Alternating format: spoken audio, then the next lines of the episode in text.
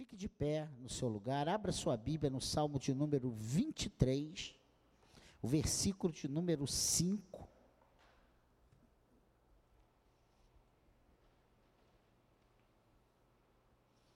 Você está cansado aí? Que o Senhor te renove as forças nessa noite. O Salmo de número 25, 23, versículo 5. Diz assim: Preparas-me uma mesa na presença dos meus adversários, unge a minha cabeça com óleo, o meu cálice transborda. Amém, igreja? Que o Senhor abençoe a leitura da Sua palavra, que o Espírito Santo fale aos nossos corações nessa noite. Pode se sentar. Banquete de alegria esse seria o título para essa palavra hoje. Banquete de alegria. Preparas-me uma mesa na presença dos meus adversários, unges a minha cabeça com óleo, o meu cálice transborda. O Salmo 23 é um dos salmos mais conhecidos, recitados, lidos e decorados das Escrituras. Salmo escrito por Davi, que foi pastor de ovelha antes de ser rei e que conhecia formalmente as simbologias que utilizaria nesse salmo. Ele sabia exatamente do que ele estava falando. Não de ouvir falar, mas do seu dia a dia, da sua prática. Calvino nos chama a atenção para o fato desse salmo não ser intercalado com orações, nem com declamações de problemas que resultassem no pedido de socorro. Você vê que esse Salmo 23, ele não vem pedindo socorro. Pelo contrário, é um verdadeiro canto de gratidão a Deus, provavelmente escrito enquanto Davi desfrutava de paz e prosperidade em seu reinado. Ele, se, se você pegar aí o versículo 1, diz: Senhor, meu pastor, nada me faltará. Ele me faz repousar em pastos verdejantes, leva-me para junto das águas de descanso, refrigera minha alma, guia-me pelas veredas de, da justiça, por amor do seu nome. Ainda que eu ande pelo vale da sombra da morte, não temerei mal nenhum, porque tu estás comigo, o teu bordão e o teu cajado me consolam. E aí ele entra no versículo 5: Preparas-me uma mesa na presença dos meus adversários, unges a minha cabeça com óleo e o meu cálice transborda. Bondade e misericórdia certamente me seguirão todos os dias da minha vida e habitarei na casa do Senhor para todo sempre. Olha que, que salmo maravilhoso. Você vê que ele não está, Senhor, ó, me livra dos adversários, Senhor, ó, me socorre, Senhor, estão querendo me matar. Não. Ele faz uma declaração de confiança, uma declaração de certeza na providência de Deus, no socorro de Deus, na, na bondade de Deus. É um salmo que ele está mostrando que, ele, que a confiança dele está no Senhor. O Senhor é o meu pastor e nada me faltará. Olha que coisa tremenda. E esse versículo 5, então, quando ele diz: Preparas-me uma mesa, esse preparar, preparas, preparar, arrumar com grande estima, pôr a mesa com cuidado, num gerúndio com ideia de futuro, denotando continuidade. Prepara preparas-me, ou seja, não é algo que é, sabe, é, ele, ele vai preparar agora, mas amanhã, o como será? Não, é uma certeza que nada vai faltar, é uma certeza que quando Deus prepara, Ele prepara hoje, Ele prepara amanhã, Ele prepara depois de amanhã, e Ele prepara para sempre, Ele está cuidando de nós. Uma mesa especialmente montada, adornada com comidas especiais, um banquete fala da comida especial e não tanto da mesa em si. Ele não está falando, olha a mesa, sabe, é de acrílico, olha que coisa bonita, com inox. Não! Ele está falando do que está ali, o que está à disposição para ele se alimentar, para ele se fartar. Olha que coisa tremenda.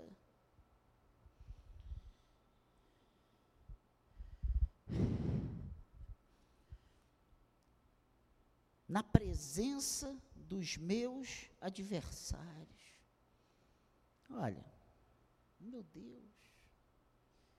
Para mim, né, na presença, à vista dos meus inimigos, diante do meu rosto, especialmente para mim, bem em frente aos meus adversários, não é nada camuflado, escondido, sabe? Não, é no secreto, ninguém vê. Não, ele está falando que Deus faz, o cuidado de Deus é à vista de todos, principalmente dos inimigos. Os inimigos precisam olhar para nós e ver o suprimento que Deus coloca à nossa disposição, que Deus prepara para nós sermos, sabe, abundantemente supridos.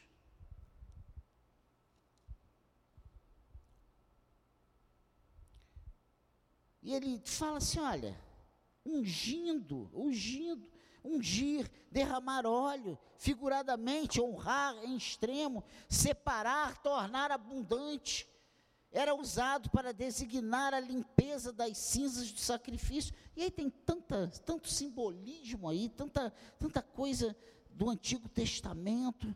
E Davi está falando sobre isso, sobre essas coisas. A minha cabeça, né? A cabeça, por inferência, o principal, o comando, a autoridade, a testa e etc. E não é uma unção com qualquer coisa, com água, não, é com óleo.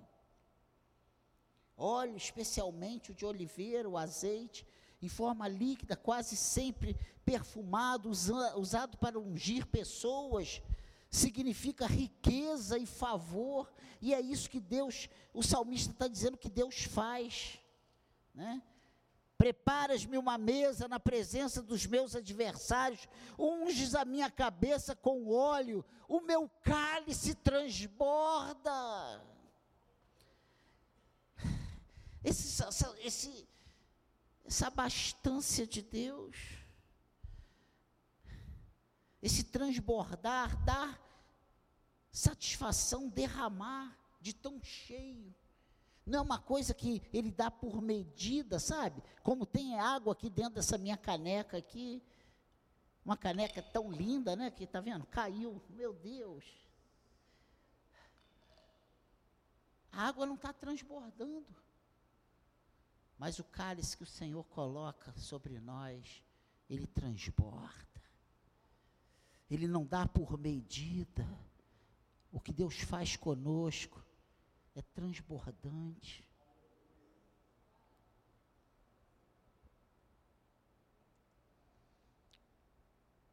O que Deus tem para nós é para as pessoas olharem e dizerem assim: Deus tem cuidado. Deus tem transbordado bênçãos sobre a vida dessa pessoa.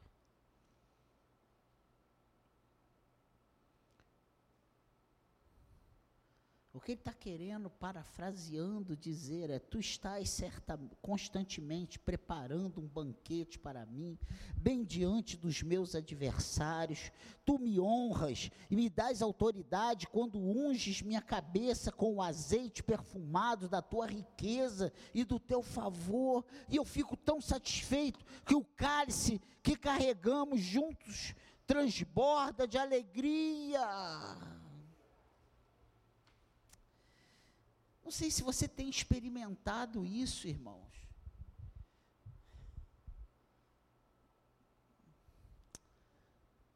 Mas humildemente eu digo que eu tenho experimentado isso nesse de dezembro para cá, esse transbordar de Deus, esse cuidado de Deus. Eu não deixei de ter problemas, eu não deixei de pagar contas, o cartão não deixou de vencer, a conta de luz não deixou de chegar, o, a conta não diminui todo dia no banco, não. Continua a mesma coisa. Mas quando você, sabe, você fica sensível com a presença de Deus.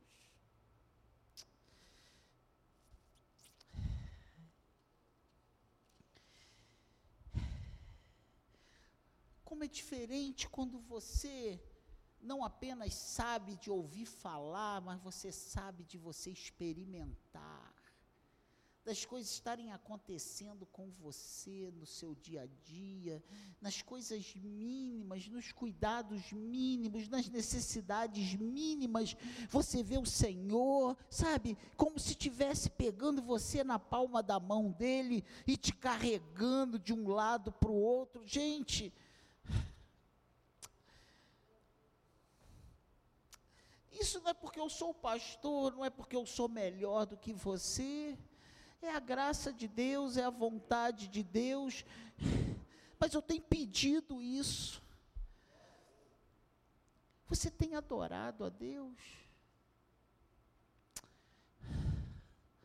E às vezes a gente acha que adorar a Deus é você estar ajoelhado o dia todo, trancafiado numa, num quarto, mal-humorado, chutando a cachorro, chutando gato. Não, irmãos, não. É você dizer, Senhor, tu és o amado da minha alma. A minha alma anseia por ti, Senhor. Trata minha vida, tira o que precisa ser retirado, Senhor. Às vezes a gente se preocupa com tanta coisa, a gente entra no me dá, me dá com o Senhor e a gente esquece de enaltecer a glória, a glória que é dele, a soberania que é dele, a bondade que é dele, a graça que é dele. Você entende isso, igreja? E a gente começa um me dá, me dá, e a gente acaba vivendo uma vida frustrante. E é tão diferente. E sabe onde eu estou aprendendo isso? Nos Salmos de Davi. Eu fico pensando como era a vida de Davi, esse homem que adorava o Senhor, que Deus disse que ele tinha o coração segundo o coração de Deus. Por que, que ele tinha um coração segundo o coração de Deus? Porque o coração dele era um coração de adorador. Você já parou para ver? Olha esse salmo. O Senhor é o meu pastor e nada me faltará. Às vezes a gente eu não vou aqui que eu estou com medo, eu não vou ali que vai me acontecer isso. A minha vida está nas mãos do Senhor. A gente precisa verbalizar isso, a gente precisa declarar isso. A gente precisa dizer para o Senhor: Senhor, a minha esperança é o Senhor, a minha segurança é o Senhor, a minha vida está nas tuas mãos. Senhor, tu és o dono da minha vida, tu és o amado da minha alma. E a gente não fala isso, irmãos a gente tem vivido um corre-corre, a gente entra nessa que a gente vê na televisão, e não é mentira, não, é verdade, violência absurda, mas você está nas mãos do Senhor, e é isso que a gente precisa viver. E eu quero orar hoje no final dessa, dessa palavra, para que o Senhor aumente a sua fé, porque sem fé é impossível você desfrutar dessa segurança do Senhor.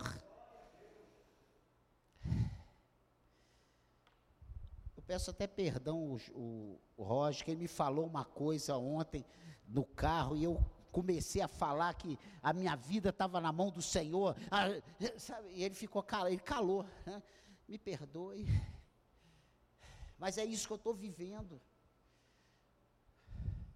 E eu quero muito que você viva isso também. E você não viva a minha experiência, que você viva a sua experiência. Que você tenha essa comunhão com Deus. E olha, a minha está longe de ser a ideal. Eu tenho muito mais que melhorar. Eu sou falho. E você que me conhece há 30, 40 anos atrás, você sabe como eu sou falho. Como eu sou até pior do que você em muita coisa. Então, se Deus pode fazer por mim, Ele pode fazer por você também.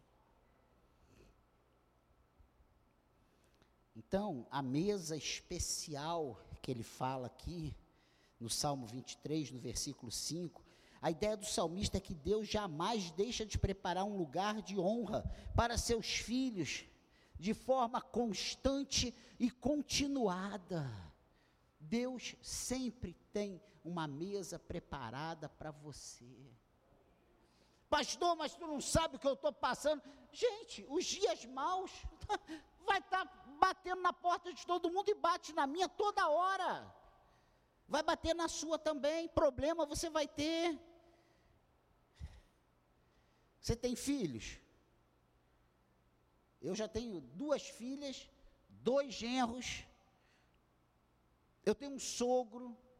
A sogra Deus já levou, né? Que bom, assim, me deu um. Brincadeira. Mas foi bom, ela estava sofrendo, né? Está com o Senhor agora. Eu estou falando, irmãos, é que todos temos problemas. Os problemas todos nós temos.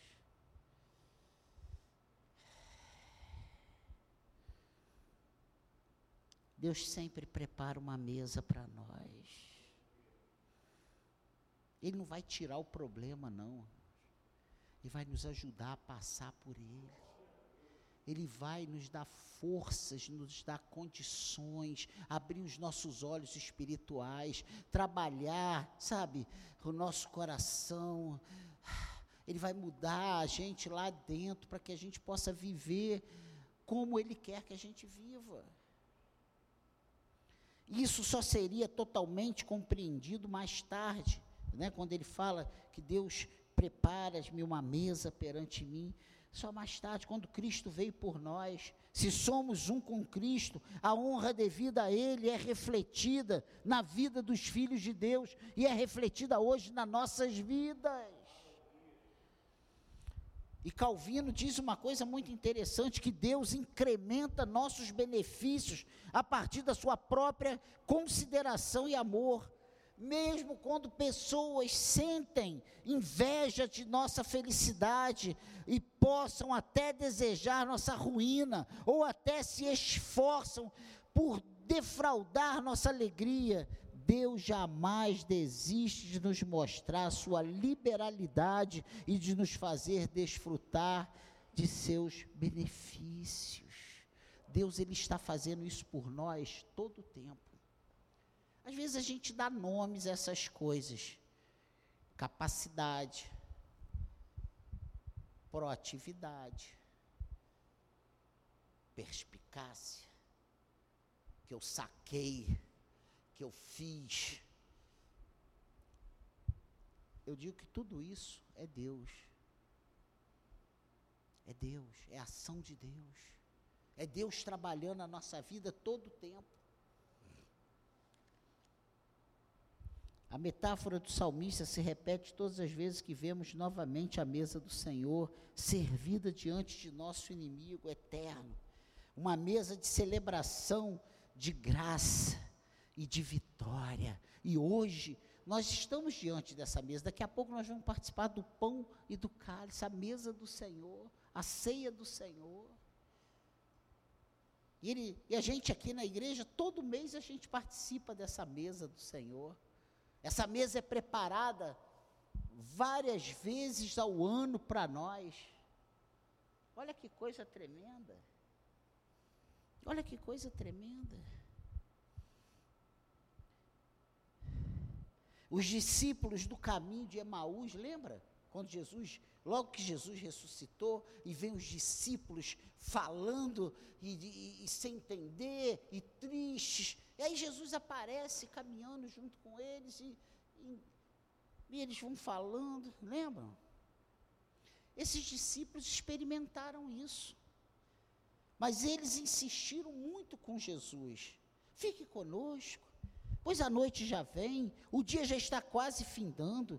Então ele entrou para ficar com eles, e quando estava à mesa com eles, o que, que aconteceu?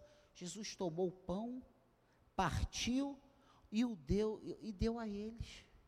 E quando Jesus faz isso, os olhos deles se abrem e eles reconheceram quem é que estava com eles. E aí Jesus desapareceu da vista dele. Você vê isso lá em Lucas 24, versículo 29 até o 31. Uma história tremenda. E aí eles começam. Você lembra? Como o nosso coração ardia quando ele falava conosco. Você lembra, sabe, que coisa diferente? Ah, é porque o Senhor estava conosco e nós não tínhamos reconhecido exatamente muitas vezes acontece isso, o Senhor está conosco, andando conosco, e a gente não reconhece que Jesus é Ele que está conosco, é Ele que está guiando a nossa vida, é Ele que está conversando, é Ele que está orientando. Meu Deus, meu Deus. Então essa é a mesa especial. Mas tem a unção peculiar que também é falado aqui nesse salmo, né?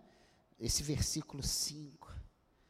Em tempos antigos, a unção com óleo tinha significados diversos. Mas o Salmo 23, ele não mostra a unção do Espírito Santo para ministério para reinado, não é essa, não é isso que o salmista está abordando. Ele mostra a unção de alegria pela recepção de um convidado ou um amigo ilustre. Quem é o nosso amigo ilustre? É Jesus. Ninguém poderia ser recebido com grande honra, sem ser levado e perfumado com óleos aromáticos. A diferença aqui é a quantidade. Davi fala de grande quantidade de óleo a ponto de ser derramado sobre a cabeça em abundância.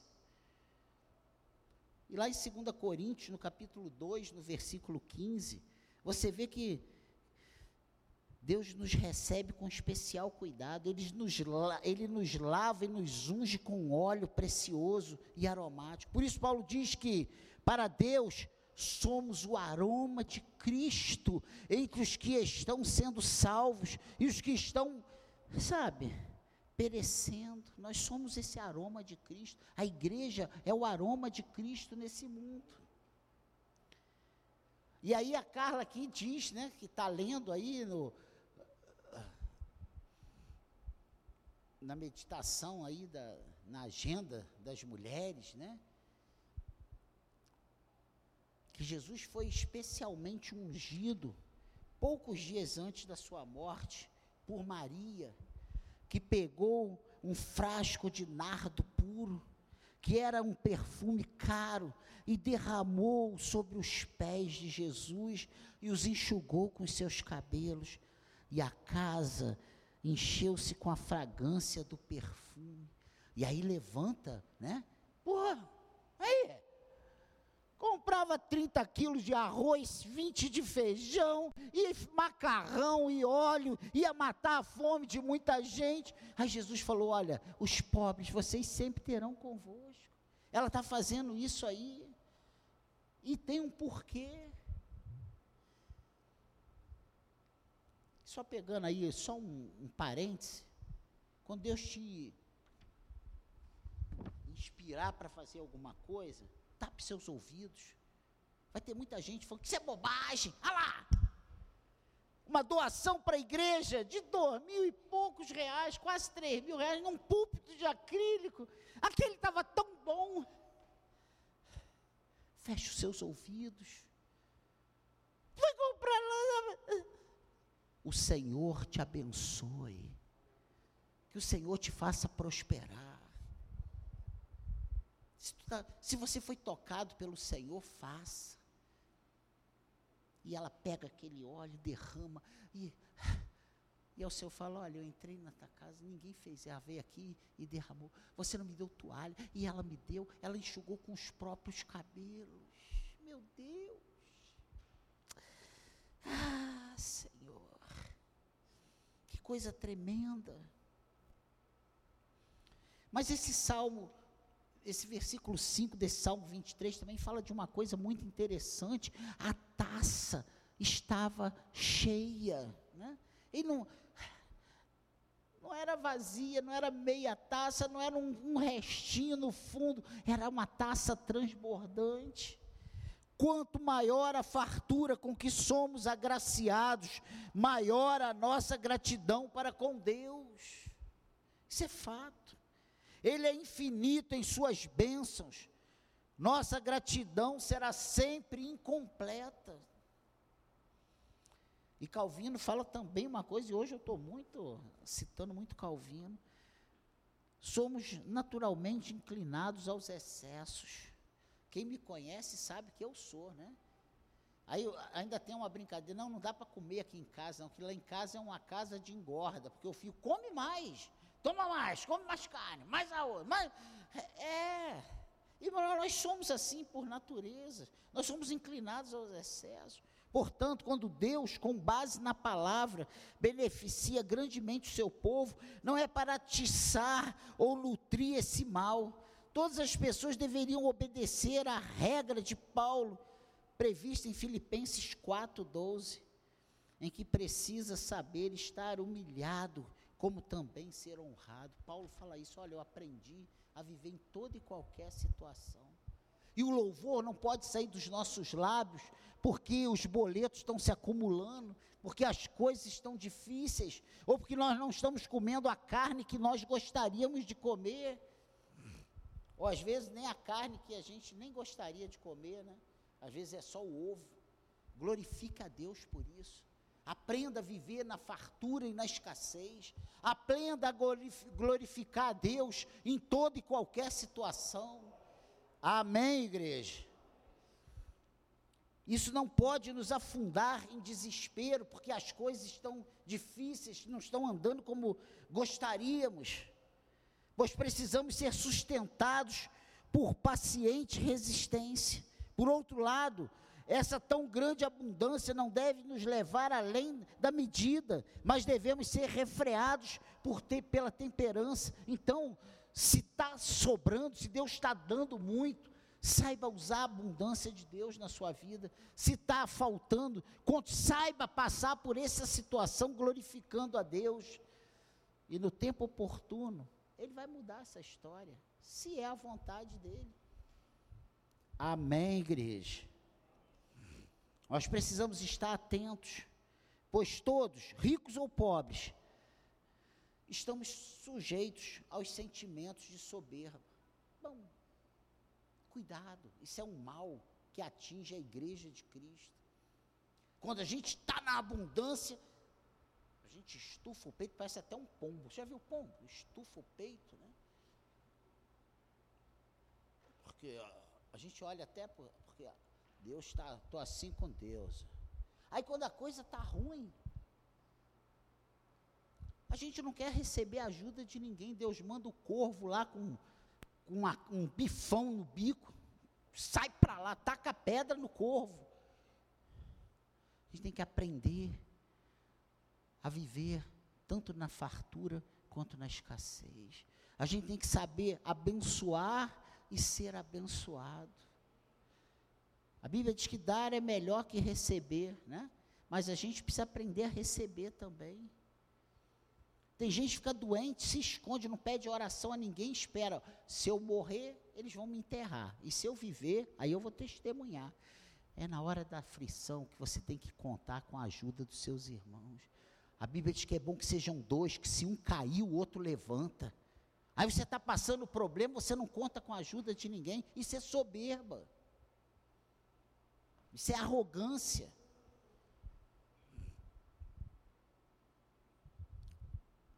taça está cheia, a taça está cheia. Davi vivia em sua terra e recebia tributos do povo, por isso tinha, ele tinha riqueza, dinheiro e possessões, mas ele vivia de, e declarava louvor a Deus, como se Deus lhe desse todas as coisas pessoalmente, com suas próprias mãos. Olha o que. Davi, você já viu Davi falando? Você olha e diz, peraí, alguém deu um presente para ele, ele estava falando de Deus.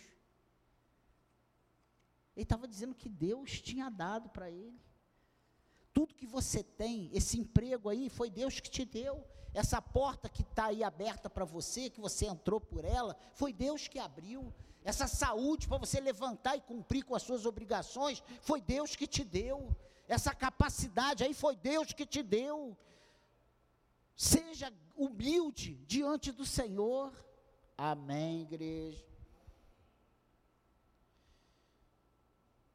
E por último, para a gente ir embora e cear, como aplicação para essa breve palavra, é que Deus, Ele tem um lugar especial, Deus tem um lugar especial para seus filhos. Nós somos honrados por causa de Cristo. Amém, igreja? Não é porque nós somos os caras, os bons, os tais. Nós somos recebidos por Deus com grande alegria e com sobra de bênçãos. Somos convidados ilustres de Deus. Entenda isso. Você é coerdeiro com Cristo. Ele transborda a nossa alegria. Qualquer que seja o seu momento, Ele está agora transbordando o seu cálice.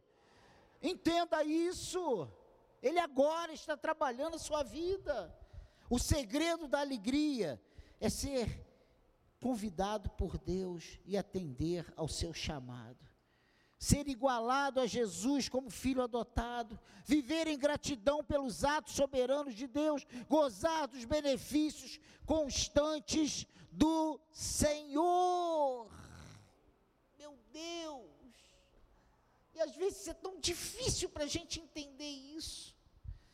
Mas o segredo da alegria é essa: é você entender que Deus te ama extremamente. Esse amor que não tem nem como você imaginar, sabe? como ele é, o tamanho, o jeito, como ele vai fazer, isso não importa para nós, importa é a certeza que nós somos cuidados pelo Senhor. Deus cuida de cada um de nós aqui, igreja, de cada um dos seus filhos. Agora Deus está cuidando de você, eu não tenho dúvidas disso.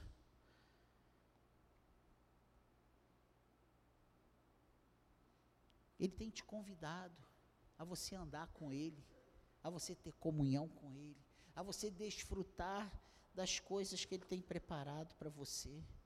Você tem atendido o seu chamado.